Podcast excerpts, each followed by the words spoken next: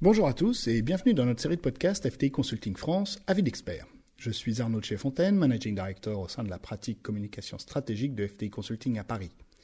Dans cette série de podcasts, nos experts prennent la parole euh, sur les opportunités et les défis majeurs auxquels les entreprises sont confrontées, qu'ils soient technologiques, juridiques, opérationnels, réglementaires ou encore de réputation. Aujourd'hui, les entreprises, pour répondre aux attentes de leurs parties prenantes, inscrivent le développement durable et l'ESG au cœur de leur stratégie. Les actionnaires et les investisseurs les sollicitent chaque jour un peu plus, en particulier la direction des relations investisseurs et la direction du développement durable. Ces deux fonctions sont en effet stratégiques et en première ligne. Pour ce nouvel épisode, j'ai ainsi le plaisir de recevoir Sébastien Mandon, directeur RSE et immobilier du groupe Worldline, il nous fait le plaisir de nous présenter les enjeux auxquels il est confronté pour valoriser l'ESG auprès des investisseurs. Bonjour Sébastien, merci de partager euh, vos avis d'experts avec nous aujourd'hui. Donc Worldline est un leader de son secteur en ESG. Quelles ont été les clés de ce succès?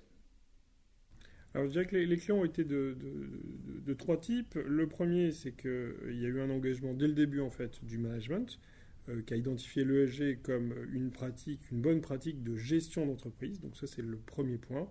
Euh, ça s'est du coup déroulé euh, concrètement avec l'intégration de l'ESG dans le business model, c'est-à-dire que l'idée n'était pas juste de parler de quelques thèmes liés au people et à l'environnement, mais bien d'en faire un véhicule au sein du business model. Donc pour nous, de traiter des sujets de qualité, de sécurité, évidemment, en plus, euh, les parties people et les parties environnementales, mais aussi les éléments d'éthique, en particulier dans le paiement, ou la chaîne de valeur.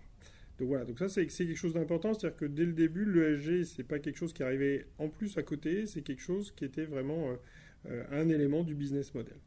Et dernier point, je dirais, qui, fait qu'aujourd'hui on a, on a une certaine visibilité, c'est qu'on a voulu en faire en fait un vecteur de différenciation.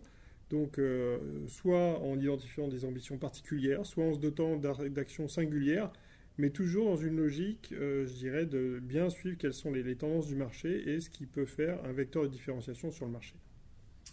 Merci Sébastien. Comment, euh, selon vous, réussir à parler d'ESG aux investisseurs et aux marchés financiers lorsqu'on est directeur de la RSE alors, je pense que la première chose qui est attendue par, euh, par les, investisseurs avant de parler, je dirais, à l'entreprise, c'est de disposer d'un grand niveau de transparence euh, au niveau des KPI et puis euh, de tout ce qui est RSE. Voilà. Avant de commencer à parler, je pense qu'il faut commencer par fournir des preuves. Il faut fournir un périmètre assez large qui permette bien en fait de stabiliser le, le, périmètre complet de l'entreprise. Ça c'est le ça c'est le premier sujet.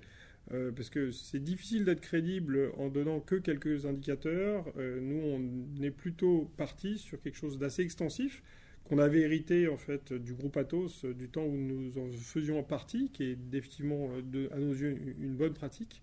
et à partir de là, il faut se donner des objectifs à 5 ans. C'est-à-dire que faire juste du reporting, c'est intéressant, mais on ne fait que décrire le passé.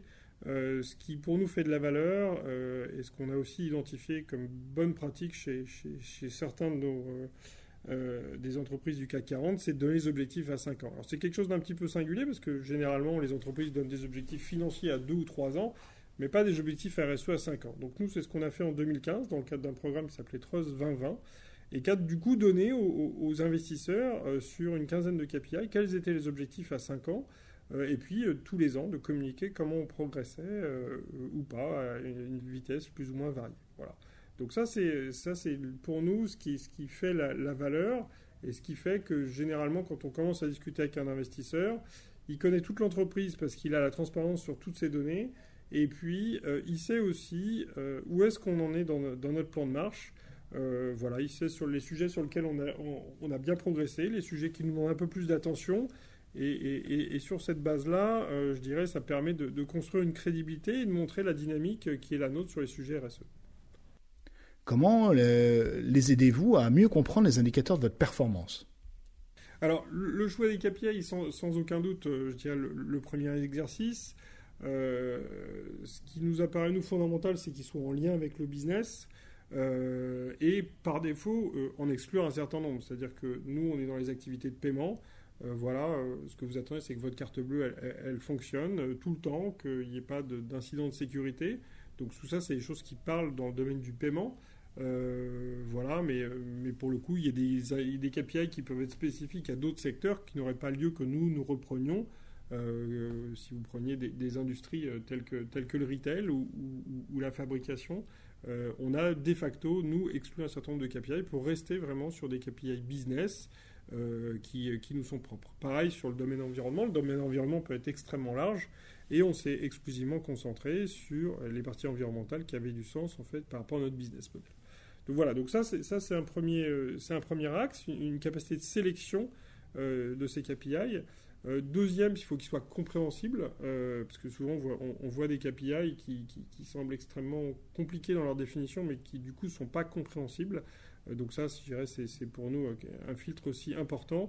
Et puis le dernier point, c'est assurer la stabilité des KPI, c'est-à-dire qu'ils ne doivent pas changer. Euh, aujourd'hui, euh, aujourd'hui, nous, on, a bâti nos KPI en, 2015. On fait des mises à jour de temps en temps, mais sur un périmètre extrêmement léger. et c'est l'avantage d'être parti sur un périmètre large, c'est que du coup, on a une grande stabilité sur nos KPI et ce qui permet de faire un suivi. Alors après, là où il peut y avoir une difficulté, mais je dirais là on n'en est plus maître, c'est sur les changements de périmètre. Donc euh, quand on fait des acquisitions, quand on fait des sessions, les périmètres bougent, donc la valeur des KPI peut être amenée à changer, mais à minima, les KPI et leur définition restent stables dans le temps. Alors, euh, pour poursuivre, de, de, nombreux changements sont attendus de la taxonomie et de l'harmonisation de l'information extra-financière. À quels bénéfices doivent s'attendre les investisseurs selon vous? Alors, je pense que les investisseurs aujourd'hui euh, bénéficient de, plusieurs outils. Ils ont tous les KPI qui sont fournis par les entreprises, ils, bénéficient des agences de notation, et là, en fait, ils vont fondamentalement avoir un nouvel outil qui va permettre la comparaison sectorielle. C'est-à-dire qu'aujourd'hui, si vous regardez les entreprises du CAC 40, vous pouvez comparer les entreprises du CAC 40 sur la note qu'ils ont au niveau de CDPA. La difficulté que vous allez rencontrer, c'est que comparer un, un, un Worldline et puis une industrie euh, qui fait de la distribution euh, ou une industrie qui fait de la fabrication, euh, à note équivalente, les efforts seront fondamentalement pas les mêmes. donc, aujourd'hui, c'est le petit biais que vous avez vers les agences de notation. Vous avez ceux qui sont performants, mais vous n'êtes pas capable de les comparer. La taxonomie va vous donner un nouvel angle qui est que vous allez pouvoir comparer maintenant par secteur d'activité en fait la performance ESG e des entreprises. donc ça c'est ça c'est une nouveauté. Euh, ce qui va mettre du coup les investisseurs en situation de poser des questions beaucoup plus précises. Euh, ils nous posaient des questions jusqu'à présent euh, sur les problématiques climat, sur les émissions, etc., qui sont du coup des, questions génériques qui peuvent poser à, tout le monde. Dans l'industrie de l'informatique, demain, ça va leur ouvrir en fait un, nouvel angle de, questionnement qui est comment les data centers fonctionnent, comment sont-ils opérés, est-ce qu'ils sont opérés le, plus efficacement possible donc ça va leur donner en fait ce, niveau de, détail euh, beaucoup, plus, euh, beaucoup plus fin pour, pour remettre en cause ou en tout cas questionner les entreprises sur leurs actions. Et elles pourront du coup, enfin les investisseurs pourront du coup mesurer les progrès année après année. Ce qu'il faut aussi avoir à l'exclu, à, l'esprit, c'est que la taxonomie ne couvre pas certains secteurs et que donc on ne pourra répondre que sur les secteurs sur lesquels la taxonomie s'applique. Que pensez-vous que les entreprises devront faire demain pour mieux valoriser leur engagement ESG auprès des investisseurs? Alors, je pense que pour ceux que. Alors, il ne faut, pas perdre de vue qu'on a aujourd'hui des entreprises sur le marché qui, sont, qui ont un niveau de maturité euh, différent. Euh, vous avez les grandes entreprises du CAC 40, euh, voilà, dont les plus matures suivent des standards, que ce soit GRI, TCFD, SASB, etc. Ce n'est pas le cas déjà de toutes les entreprises du CAC 40. C'est encore moins le cas des entreprises SBF 120, etc., etc. Donc je dirais aujourd'hui, euh, il y a un premier exercice à faire sur l'utilisation de ces normes pour être capable de donner le bon niveau de transparence au niveau des investisseurs. Ça c'est le premier sujet. Euh, deuxième sujet, euh, pour valoriser, il faut définitivement bien travailler en fait avec les agences de notation, parce que les agences de notation sont aussi dans une dynamique, c'est-à-dire que tous les ans en fait elles changent leurs questions. Euh, elles changent leurs questions parce qu'elles intègrent de nouvelles tendances. Et donc aujourd'hui, celui qui veut progresser en ESG, euh, il faut qu'il intègre définitivement ces nouvelles tendances euh, pour être capable de répondre demain aux, questions que les agences posent. Et je dirais le dernier point, c'est définitivement d'avoir des objectifs ambitieux. on voit bien que là, on a été sur des positionnements à 5 ans. Donc là, l'exercice qui est demandé, c'est comment serez-vous sur vos émissions de carbone à 2040-2050 euh, je dirais mon Dieu que c'est loin, euh, et pourtant euh, c'est bien comme ça aujourd'hui que la question est posée. et donc il faut maintenant se, projeter un peu plus à long terme, alors à très long terme pourrait-on dire, mais c'est définitivement là où on va être attendu dans les années à venir. Comment s'organiser au mieux en interne et en particulier pour vous avec la direction des relations investisseurs? Alors aujourd'hui, alors nous on pense qu'on travaille bien, mais mais c'est toujours sous réserve que vous trouviez toujours quelqu'un qui travaille mieux que vous. Euh, donc je peux témoigner sur comment on travaille. Maintenant, ça ne préjuge pas qu'il y ait peut-être des meilleurs plus efficaces. Donc je peux vous décrire comment nous on travaille et la manière dont on pense que c'est efficace. Euh, définitivement, euh, nous on travaille alors avec la DRI, mais aussi avec la direction commerciale. C'est-à-dire que on répond systématiquement à toutes les questions en fait ESG qui se présentent. Alors c'est vrai pour toute la partie commerciale, on fait les, on fait les réponses aux appels d'offres, on fait les, les présentations clients, et je dirais avec la DRI, c'est un petit peu pareil, c'est-à-dire que euh, on a un bon niveau de fluidité qui fait que dès qu'il y a des questions qui arrivent, euh, la direction RSE en fait prend en charge en fait toute la réponse aux questions euh, et les revoit en fait avec la DRI. Voilà, donc c'est comme ça que comme ça que ça fonctionne.